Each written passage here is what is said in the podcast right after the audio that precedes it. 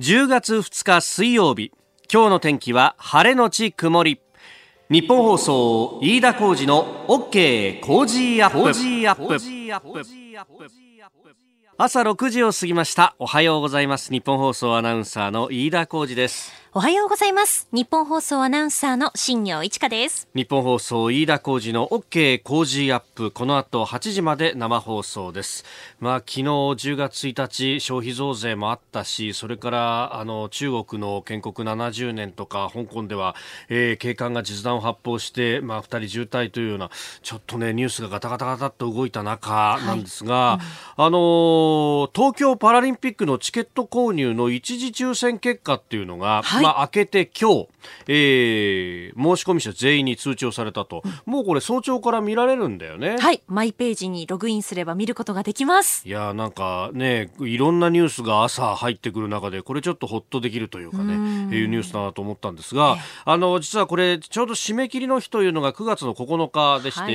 9月の9日の確かお昼の12時直前とかだったはずなんですよ。ええ、でちょうどその台風15号が来ていたっていうのもあって結構バタバタしていて、うん、私もあの昼までにやろうと思っていたのを完全に失念していたんですが。そう。で、えー、ちょうどその週っていうのが思い出してみると、新業アナウンサーがお休みの週で。そうなんです。ね。だから、新業アナウンサーは、その前に、すでに申し込みを済ませていたと。そうなんです。オリンピックの時のいろいろな失敗を糧に。糧にですね、もうカートとは言わせないぞと思ってですね。うん、あの時は決済まで進めずに、進んだつもりが。つもりが、で、カートに入れっぱなしだったがために、当選もせず落選もせずというですね参加せずとえそもそも参加できていなかったということだったんですが、うん、今回はちゃんとまず参加はできました。参加ができた。はい、うん、うん、ということはエントリーをして。して。えな何枚エントリーしたの？30枚思い切ったね。思い切って。結構多いね。当たるかわからないしやっぱりオリンピックのこともありますから、まあ、ね、まあそうだよね、うん、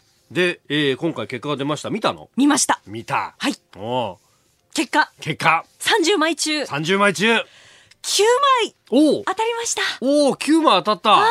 い。ちょうど打率3割ぐらいところがね。そ3割ちょっとかけるぐらいか、うんうん、ほうあそうなんだ。そうなんですよ。あらよかったわね。よかったです。ほっとしましたもうね。なんかあのパラリンピックはオリンピックと比べてどのぐらいのチケットの売れ行きなんだろうっていうのは結構ね心配されたりなんかもしてましたけどそうか30枚エントリーして9枚当たった。まあオリンピックはねあのそれこそ上限いっぱいいっぱいまでエントリーしたけど当たんなかったよって人もいっぱいいたけど、まあでもそのぐらいの打率ってことはそこそこ結構エントリーはいっぱいあったってことだろうね。そうなんですよ。結構私落選した競技もたくさんあったので、はあはあ、水泳ですとか卓球とかあと車椅子テニスはことごとく外れたりとか。結構その人気のじゃあ競技は、はいおお、競争率も高かったかもしれない、ね、高かったんじゃないかなとあとボッチャとか。ああなるほど。そうですかそうですか。まあその辺結構ね取材をして見ているものも多いわけで、はい、そうなんです。まあ今後もねこれあの来年の2020年東京オリンピックパラリンピックに向けていろんな機会で、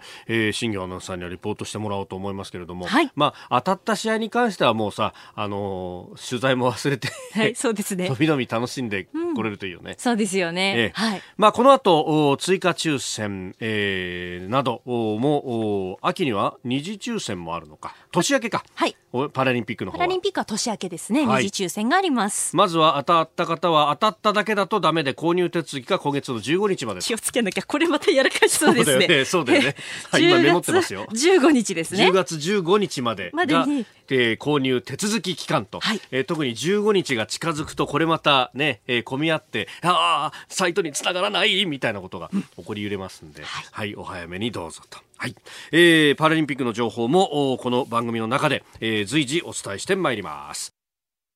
さあ最新ニュースをピックアップいたします。スタジオ長官各紙入ってまいりました、まあ、消費増税、えー、10%が始まったというのと、えー、昨日の香港のデモ2人渋滞というところ、まあ、一面トップこれが多いという感じですかね。産経と東京新聞が、えー、香港のデモについてを一面トップで報じております、えー、産経新聞香港でも警官が実弾発砲。中国建国70年高校生1人渋滞、えー、東京新聞香港警官発砲。18歳渋滞。デモ参加中至近距離左胸にと、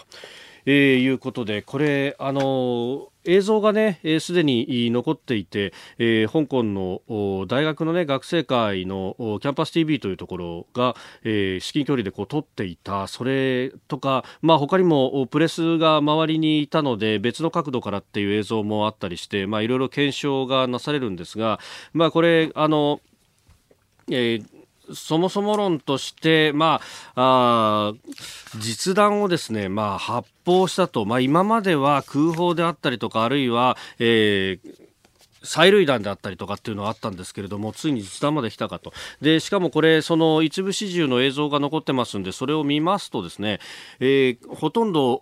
威嚇射撃とかはなくいきなりという感じでしかも水平射撃をしていると、まあ、いうことも考えるとこれ警察側は、えー、自己防衛のためにやったんだというふうに言っていますけれども果たしてそれは自己防衛と言えるのかと、まあ、過剰防衛というかですねもともともう狙ってやろうと思ってやってたんだろうというようなことまで考考えられるわけです。まあ、あの一説によるととかいろんな情報が乱れ飛んでますが10月3日までのこの今週の期間中というのは現場に実弾の発砲許可が出ていたというような話もありですね、えー、そう考えるともう力によって無理やりにでも押さえつけると、えー、法の支配であるとか民主主義であるとか自由であるとかというものが完全にこれは踏みにじられていると、まあ、ある意味その人間としての普遍的な価値というものを否定してかかるという中央共産党政権の、まあ、本音というものがまざまざと現れているのではないかと、えー、そしてその危機が、えー、この東アジアで起こっているすぐ近くで起こっていると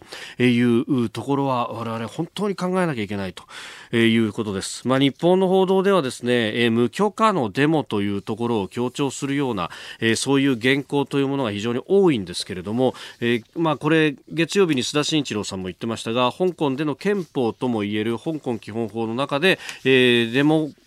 デモンストレーションというものはあそのものは認められていると、まあ、安全のために警察が許可をするかどうかというものはあるのかもしれないですけれども、まあ、無許可のデモがイコール違法状態というようなこうイメージというのはちょっとと、えー、どちらかに寄っているような表現なのかもしれないというふうにも思うところであります。で、えー、一方で建国70年で、えー、軍事パレードが行われました。そもそもですね軍事パレードそのものというものもかつてはあ10年に一度しか開かれないというようなものでもあったわけです、まあ、あの鄧小平の時代に投降妖怪という言葉がありました、まあ、ある意味こう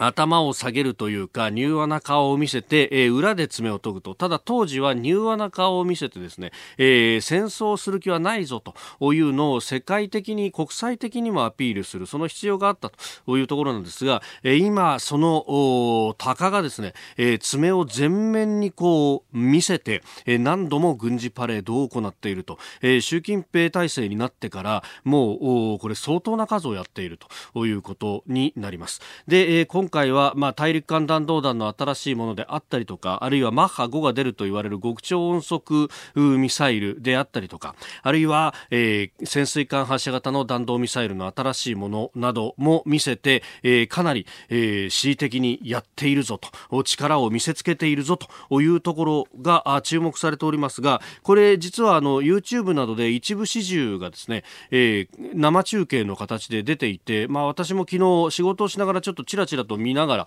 らやっていたんですけれども、あのー、かなりですね、この習近平氏の神格化というもの、あるいはこう、個人崇拝というものがあからさまになってきたなと。かつて毛沢東個人崇拝というものがあり、それが文化大革命という非常に悲劇を生んだという反省から、個人崇拝であったりとか、あるいは個人に権力を集中させるっていうのは、えー、ずっと否定をされてきたと。まあ、鄧小平の時代から、えー、集団指導体制というものが、えー、曲がりなりにも確立はされてきたんですけれども、まあ、そのあたりも含めて全部否定しにかかってるなという感じがあります。で、特にですね、この、あの、軍事パレードの後に、えー、いろんな出汁が出てきてですね、で、それで、あの、共産中国の歴史そしてなんかあの各民族の団結みたいなものをこう訴えるとまあ文化大革命の時代かみたいなこう軍事パレードに並んで、えー、そういう出しが出てきたんですが最後にですねあの海のような演出で、えー、全員真っ青な人たちがわーっと出てきて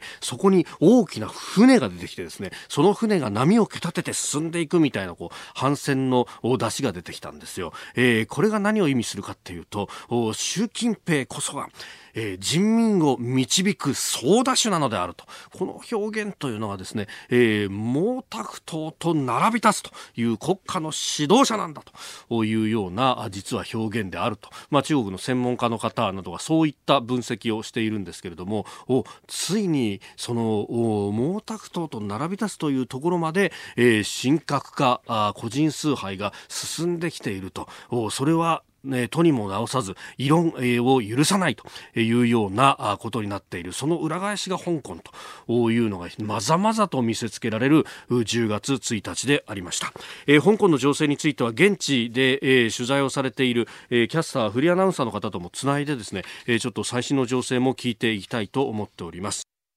あなたの声を届けますリスナーズオピニオンニュースについてのご意見をお待ちしております。今朝のコメンテーターはジャーナリスト佐々木俊直さんです。取り上げるニュース関西電力の経営幹部金品授受問題。それからあ香港情勢について、えー、さらに米朝の実務協議が5日に開催されると北朝鮮側が発表していますしています、えー、そして昨日発表された日銀短観から消費増税足元の景気その先、えー、伺っていきたいと思います。います。あなたの声を届けますリスナーズオピニオン、えー、中国の建国60年のパレードについてマオシーさん。えー、建国70年ごめんなさい。のパレードについて、えー、マオシーさんツイッターです。毛沢東と並び立つとかもあるけど我が国は海洋国家になり太平洋を支配するという宣言でもあるようなと。あそういう一面もあるかもしれないですよね、えー、それからキャッスルさん香港についてついに聖者が出ましたと。あの渋滞ということで亡くなったような一命を取り留めたというような、ね、情報もあります。あってはならないことです。これでデモが過激化しなければいいんですが負の連鎖が心配です。暴徒化すると市民の心が離れてしまうのではないですかと。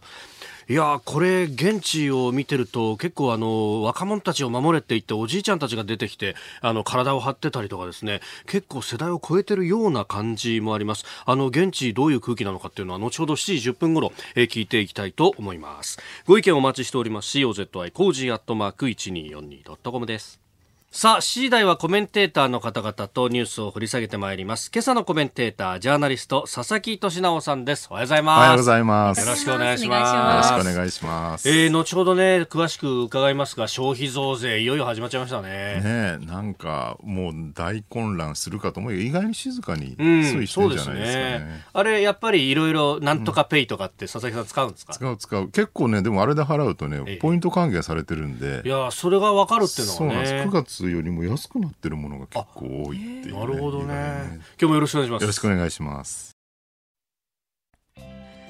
リスナーの皆様にプレゼント。働く人の心を育てる月刊誌モラルビズ300円今なら1冊無料で差し上げています。職場の風土を変えたい。上司や同僚部下との人間関係を良くしたい。ビジネス現場で直面する課題解決方法人間力を高めるヒントが満載物を作るだけじゃつまらない。人を作る企業を応援したい。公益財団モラロジー研究所発行モラルビズ。詳しくは日本放送飯田浩司の OK 工事アップホームページのバナーをクリック。モラルビズ！10月2日水曜日時刻は朝7時を過ぎました。改めましておはようございます。日本放送アナウンサーの飯田浩司ですおはようございます。日本放送アナウンサーの新業一華です。あなたと一緒にニュースを考える飯田浩二の OK 工事アップ。7時台はコメンテーターの方々とニュースを掘り下げてまいります。今朝のコメンテーター、ジャーナリスト、佐々木俊直さんです。おはようございます。おはようございます。佐々木さんには番組エンディングまでお付き合いいただきます。では、最初のニュース、こちらです。関西電力の金品授受問題、子会社が元助役を顧問として雇用。関西電力の経営幹部らが福井県高浜町の元助役から金品を受け取っていた問題で関西電力の子会社がこの元助役を顧問として雇用していたことが分かりました。また元助役は原発関連の工事を請け負う複数の企業にも顧問などの形で関わっていたということです。関西電力の会長や社長など合わせて20人が7年間にわたり福井県高浜町の森山英二元助役から3億2000万円相当の金品を受け取っていたという問題。外貨だったり金貨とかその辺もえー、折につけ渡していたというような話だそうです。もう論外としか言いようがない、これで多分ね、原発再稼働、関西電力、難しくなると思いますよ。あね、こんだけエネルギー需要逼迫しててね、地球温暖化の問題もね、はい、高まってて、ね、やっぱりここは原発もう一回考えなきゃいけないのってタイミングになってきてる時に、この事件、非常にインパクト強いですよね。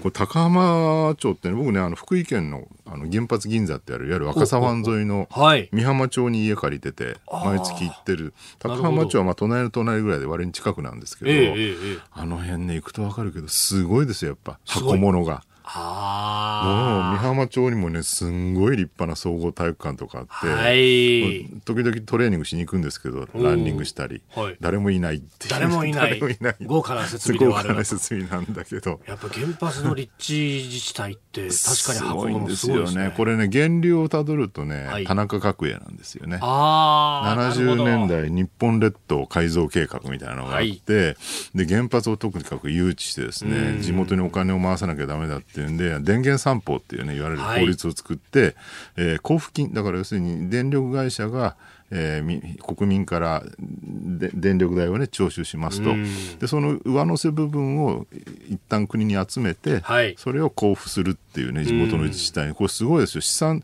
資源エネルギー庁とかの数字だと、はい、大体半世紀1基原発を作ると、50年間で自治体に対してですね、はい、1359億円交付される1400億円ですよ。1400億円。すごい金額ですよね。でそんだけ流れ込んでしかもまあ、えー、電力会社も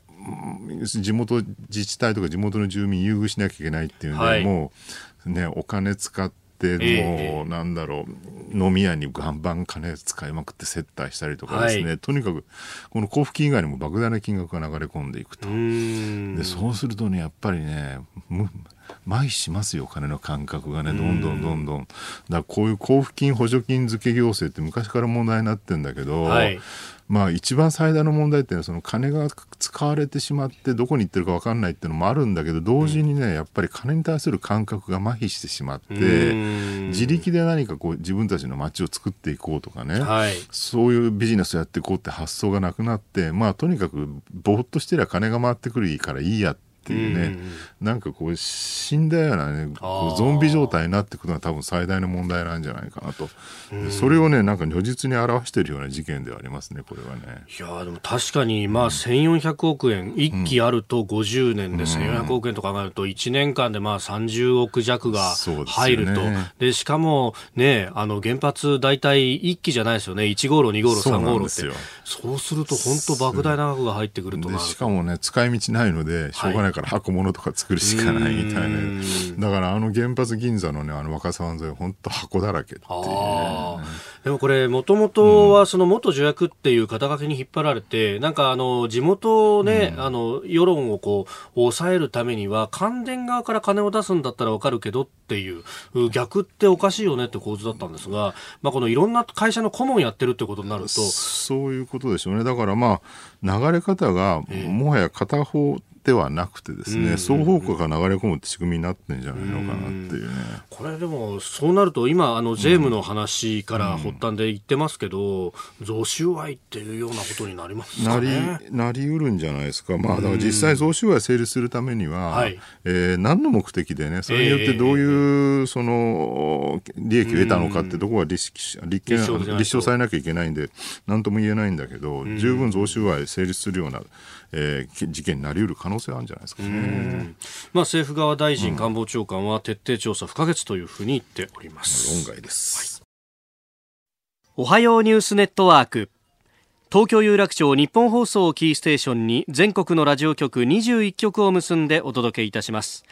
おはようございます日本放送アナウンサーの飯田浩二です今朝のコメンテーターはジャーナリストの佐々木俊直さん取り上げるニュースはこちらです中国建国70年香港のデモで警官が実弾を発砲し1人が重体。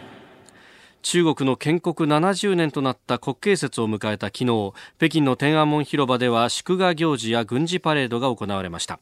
一方香港では各地で大規模なデモが行われ空論半島の千湾では警察官が実弾を発砲。18歳の男性が胸を撃たれ重体となっております。まあ、香港では国慶節ではなく、まあ、あの国を悼む日というようなデモも行われたということ。ただこの実弾で発砲されたっていうのはね、ね、とうとうこの事態まで行ってしまったのかというこれこの先どうなるのかっていうのはね、非常に気になるところですよね、はい、さあここでですね現地香港で取材をされている香港ポスト副編集長で元 NHK キャスターの奈良橋梨沙さんと電話をつなぎたいと思います。奈良橋さんおはようございますおはようございます。よろしくお願いします。はい、よろしくお願いします。さあ、まず、昨日のこの香港の様子ですけれども、はい、どういう感じだったんでしょうか？はい、はい、あの10月1日、国慶節に起こった大規模デモ、日本でもたくさん取り上げられていると思うんですけども、日をまたいでですね、はい、2日の深夜遅くまで、えー、デモが及んでおりました。で、えーと、今回のデモで逮捕されたのが180人以上上っておりまして、これはですね6月から起こっているあの長期化しているこのデモの中では、最大の逮捕者となっております。であの負傷者は、えー、合計74人。で先ほどおっしゃっておりましたように実弾なんですけども、はい、昨日1日で4箇所で6個の実弾が使われました。4箇所6発。これあの一部情報ではその発砲の許可がこの5日間ぐらい出ているなんて話もあったんですがいかがなんですか？そうですね、でもこれまでも、あの実際に発砲はもうやむを得ない状況の時にはしておりました。ただ、今回大きくクローズアップされたのは、やっぱり怪我に、先ほどおっしゃってたように、渋滞になったということですね。あの、高校生ですね、あの、香港の高校2年生にあたる、あの、男子学生なんですけども、あのこのあのこの方がちょっと渋滞になってしまったということなんですけど簡単に今回の経緯をちょっとおさらいしますと、はい、2人の警官が、うん、あの少なくとも5人のデモ隊に鉄パイプで襲撃されて、はい、警察が1人倒れたんですね。でもう1人が店舗のシャッターの前に追い込まれた際に銃を構えて、はい、デモ隊のその男子学生が、えー、警官の銃を持つ腕に向けて、鉄パイプを振り下ろそうとしてたんです。はい、そこで発砲したということだったんですね。でこの男性はあの近距離で胸に実弾を受けて倒れてしまいまして、はい、重体と報道をされておりましたけども、ええ、その後ですね病院であの銃弾の弾の摘出が無事に行われまして、はい、まあ、自身の名前もあの搬送された時には名乗るほど意識があったということで、はい、まあ、徐々にですけども回復しているというような報道も入ってきております。奈良さん、これデモ隊の側がかなり過激化してきたことがその実弾で撃つっていうですね、えー、ね、の原動力になってみたいなそういうところあるんですかね？いやあのそうだと思います。なので、うん、今回のあの実際に怪我人、渋滞のその負傷者が出てしまったということで、さらに暴徒化するのではないかなと見ているんですけども、うん、本当にあの昨日もですね、ええ、この6月からのそのデモをずっと私も密着で追いかけているんですけども、はい、昨日は本当にひどくてですね、え、あの地下鉄のもう一部、一部というか半、香港ってほぼ地下鉄で、地下鉄がメインなんですけども、うんうん。はい、その全部のうちの半分ぐらいがもう朝早くから封鎖されておりまして、えー、もう街中のね、至る所の建物のガラスや飲食店の壁の落書きだったり、もうあらゆるところでもう朝からの放火だの、破壊だのっていうのがずっと続いている状況だったんですね。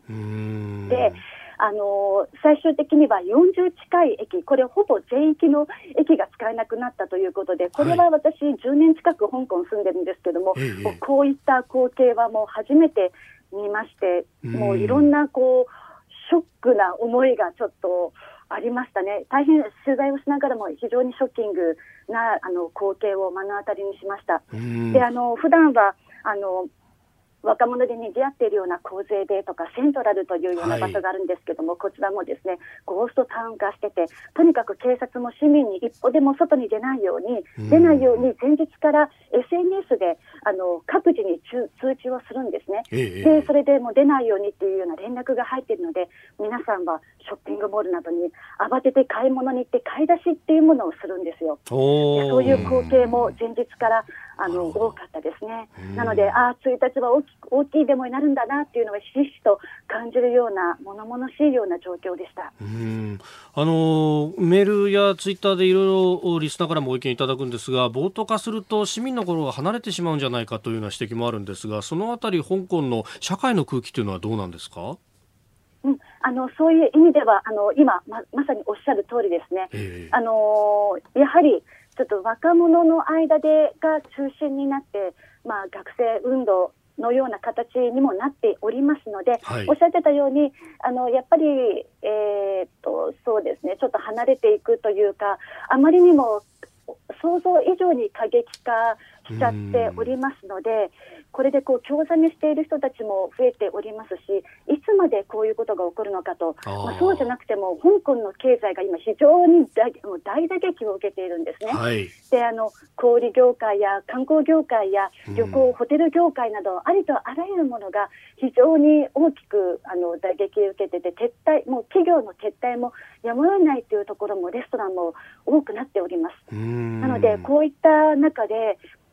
あのその若者のその動きっていうのも理解をしつつも、はい、でも現状として香港の経済が回復がもうどんどんどんどん遅れを取ってしまうのではないかということでそういう懸念も非常に見えてはいるんですけども、はい、飯田さん、実はですねここでちょっと一つあの重要なことを私、お伝えしておきたいんですけども、はい、そもそもこうしたことが起きたというのは、政府が立法会に逃亡犯条例の改正案を提出した4月3日に遡ります、うん、ここから大きな話題となって、これまでも数多くのデモが行われたんですけども、はい、5年前のですね、うん雨傘革命や、今の5大要求、ご存知だと思いますけど、この要求している中の一つ、普通選挙ですね、これは基本法の規定や全人代の決定に違反するというもので、一国二制度を壊すということになり得るんですね。でつまり独立を要求しているということと同じことになるんです。で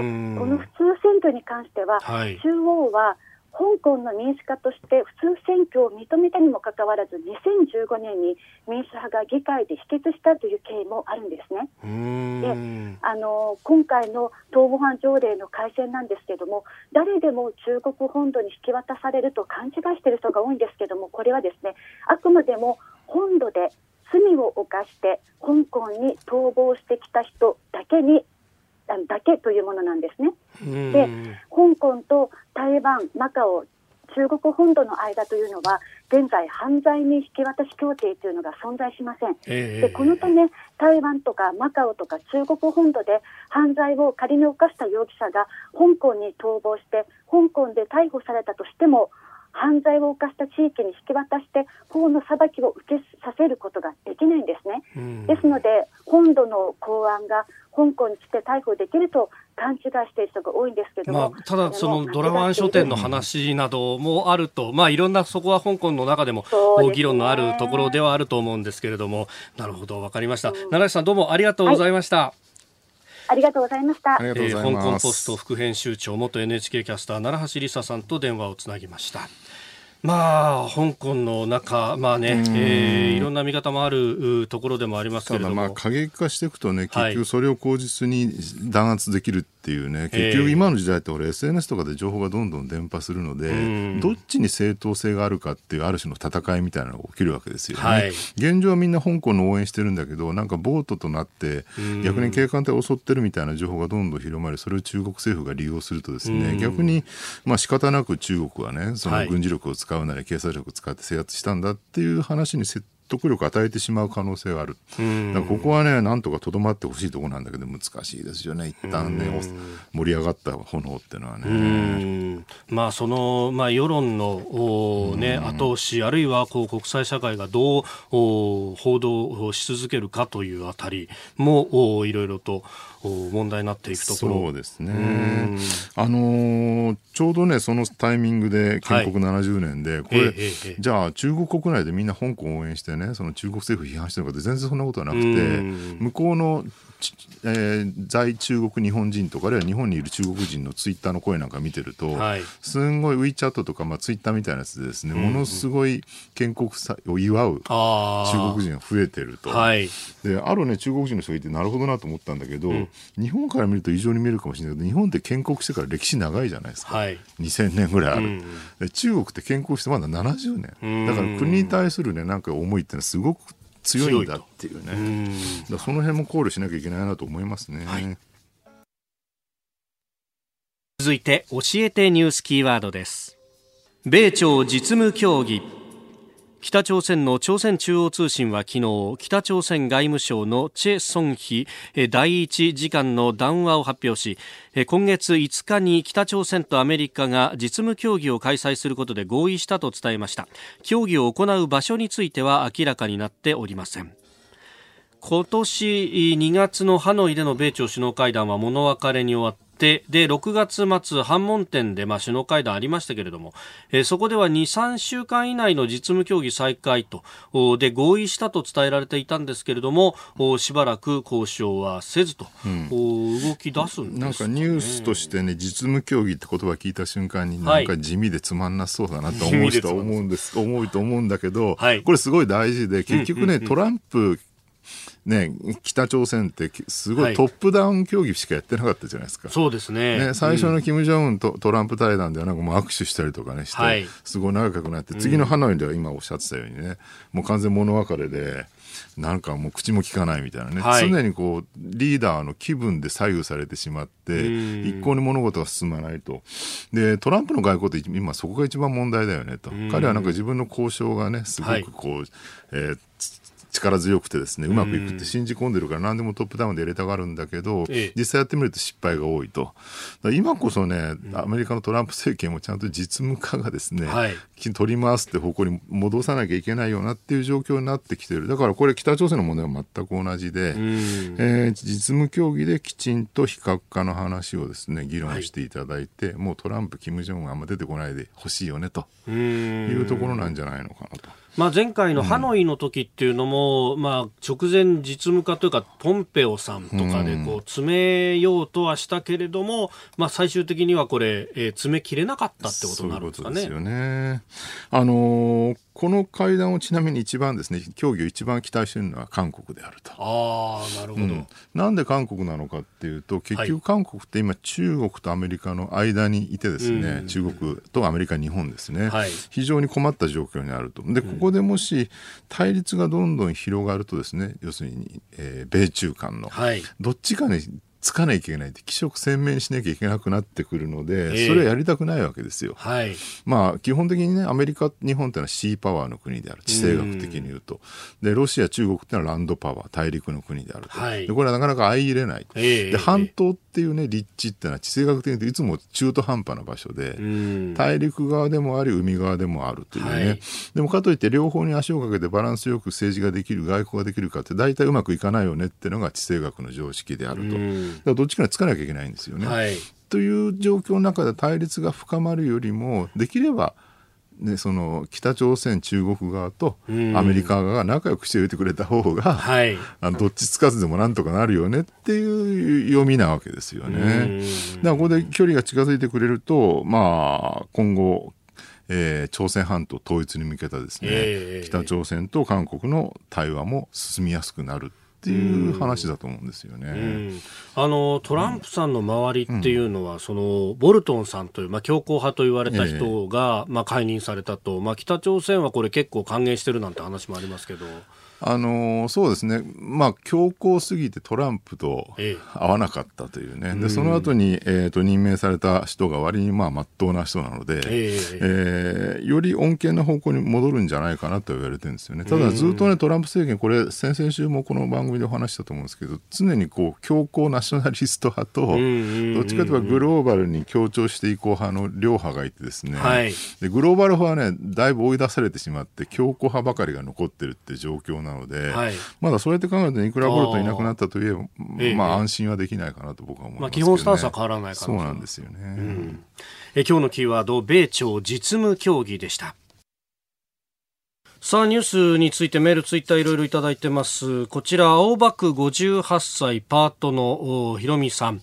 えー、関西電力の役員らによる金品の授受問題ですが弁明も二点三点何とも不透明です。金品を渡していた森山助役本人が亡くなっていることもあってその弁明が聞けないこともあります。巨額の原発マネーが動いていたことだけは事実。高浜町の町長がどちらが町長だかわからなかったというほど権力を行使していたというこの元助役。高い電力料金を国民に貸す一方で多額の金品が行ったり来たりととても腹立たしいですといただきました、うん、全くその通りですね。まあこれについてまあいろいろこれから解明されていくのかというところ、まあ今のところはそのね、えー、税務に関するところから言ってますけれども、まあこの先ちょっとどう転んでいくかっていうのはね。お金がどう流れててね、それによってどういうそのメリットがね町側にあったのかってところをきちんと明らかにしてほしいですよね。まああのこれ昨日の会見では不十分だったというようなこともあって、うん、えー、今後また会見が開かれるというようなこともありますんで、まあ、今後の情報もね、えー、いろいろまた日を追って、えー、出てくるんだろうというふうに思います。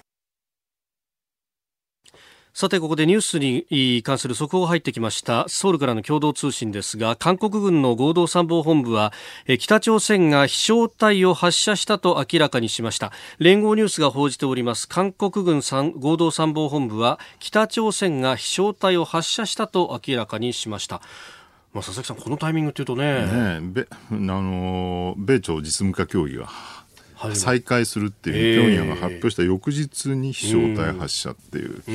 ん。あの海外のジャーナリスト、うん、まあ、アメリカのジャーナリストですけれども、昨日その韓国が国軍の日で、うん、最新鋭の戦闘機の F35 をこうお披露目したと、うん、まあ、そのあたりへの返答なんじゃないかという、ね、なるほどね、えー、まあ、基本的に短距離ミサイルなので、はい、えー、アメリカには直接関係ないと、だからアメリカとの協議は再開しつつも、韓国や日本に対する、ある種の挑発っていうふうにいるのかもしれないですよね、えー、北朝鮮飛翔体発射の速報でした。さあ、ここで OK 工事アップスペシャルウィークのお知らせです。来週10月7日からの1週間は消費税と韓国の今にフォーカスしてお送りします。題して、現地で見た聞いた韓国徹底レポート。韓国の経済若者の就職難など日本で伝えられていることはどこまで本当なのか反日報道の実態はなど本当の姿を調査するため私飯田韓国に乗り込みます。来週月曜日は韓国から生放送決行。韓国を丸裸にします。全裸韓国。韓国。韓国。ナイスです。昨日消費税上がりましたよね。クーポンですとかスマホ決済ですとかちょっとよくわからないなということもあるかと思います。消費税増税から1週間あなたの家庭はどうなっているでしょうか？18653%実質税率が5種類もあるというこの消費税、うん、まあ9月までよりも下がるものもあるということなんですがこの分かりにくい消費税知れば得する対策など数量政策学者高橋洋一さん明治大学准教授飯田康之さんに分かりやすく解説いただきます。ナイスです。千葉の新鮮野菜とおせんべいの詰め合わせのプレゼントもあります。来週の OK 工事アップは本当の韓国と分かりにくい消費税を追求します続いてここだけニューススクープアップです。この時間最後のニュースをスクープアップ。日銀短観大企業製造業の景況感が3期連続悪化。消費税の引き上げによる、えー、影響についてはしっかりと注視をしてまいりますし万全の対応を取っていく考えであります。日本銀行は昨日9月の全国企業短期経済観測調査日銀短観を発表しました。最も注目される大企業製造業の景況感を示す業況判断指数はプラス5で前回6月の調査から2ポイントの低下3期連続で悪化をしております。まあこれ DI なんていうふうにも言いますが、いいと答えた企業の割合から悪いと答えた企業の割合を引くと、えー、だからマイナスになると悪いと答えた企業が多いぞってことになるんですが。とりあえずまだプラスは維持してるんですけど、えー、だんだんだんだんマイナスって答える人が増えてるっていうね、はい、そういう状況なわけですよね。よろしくないと。まあよろしくないですね。あのー、多分今のところまだ景気が保たれてるのは、はい、おそらく世界経済がまだ明るいからであるっていうね、一番多分中心になったのはアメリカじゃないですかね。はい、えー、トランプ減税みたいなのがあって以来、ものすごい個人消費活況停してるとか言われていて、日本人の意識からするとね、い。くら減税されても、そんな将来はよくわかんないし、トランプみたいな大統領やってこの国大丈夫かと思ったら、あんまりお金使わないでいようと思うんだけど、アメリカ人あんまりそういう発想はなくてですね、もともとほら貯金しない国だから、はい、らとりあえず減税でバンバンね、ほら、えー、すごい金額の減税で10 10年間で1.5兆ドルっていうね。1.5兆ドルなんですよね。ドルですよ。だから、日本に直すと。150兆円ぐらい。すごいですね。こんだけ減税してるので、まあお金はかなり緩くなってると、財布の紐がね。で、ガンガン使いまくってるんで、まあアメリカに対する輸出、はい、えー、がですね、各国とも好調であるっていうね。ただ、今の火種としては、まあ日本だと消費増税はね、これ、どのぐらい影響をもたらすのかってすごく注目されてるんだけど、世界的に見ると一番大きな火種はサウジですよね。ああ、中東。中東、サウジとイランの対立が非常に深刻になっていて、この前もサウジのほら、はい、えー、石油関連施設が。施設ですね、えー、なんドローンか何かで空爆されてしまったという、はい、でイランは自分の国だって認めてないんだけど、えー、まあ、イランじゃないかと言われてるっていうね、この対立が激化してですね、もし戦争とかになると、はい、多分原油価格が信じられないぐらい跳ね上がるっていうね。で、日本って、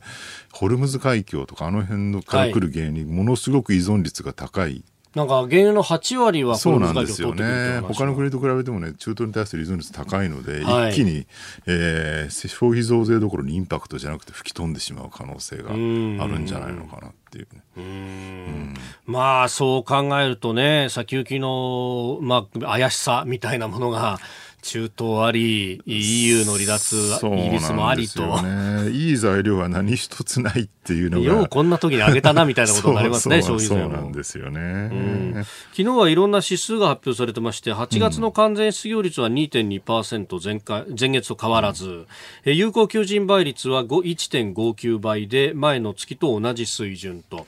雇用はやっぱり雇用はね、ずっと一貫して回復してきてますよね。えー、だから、ただこれってね、その今までの景気が長く続いたがゆえに、ようやく固定費を増やしても大丈夫っていう企業側の、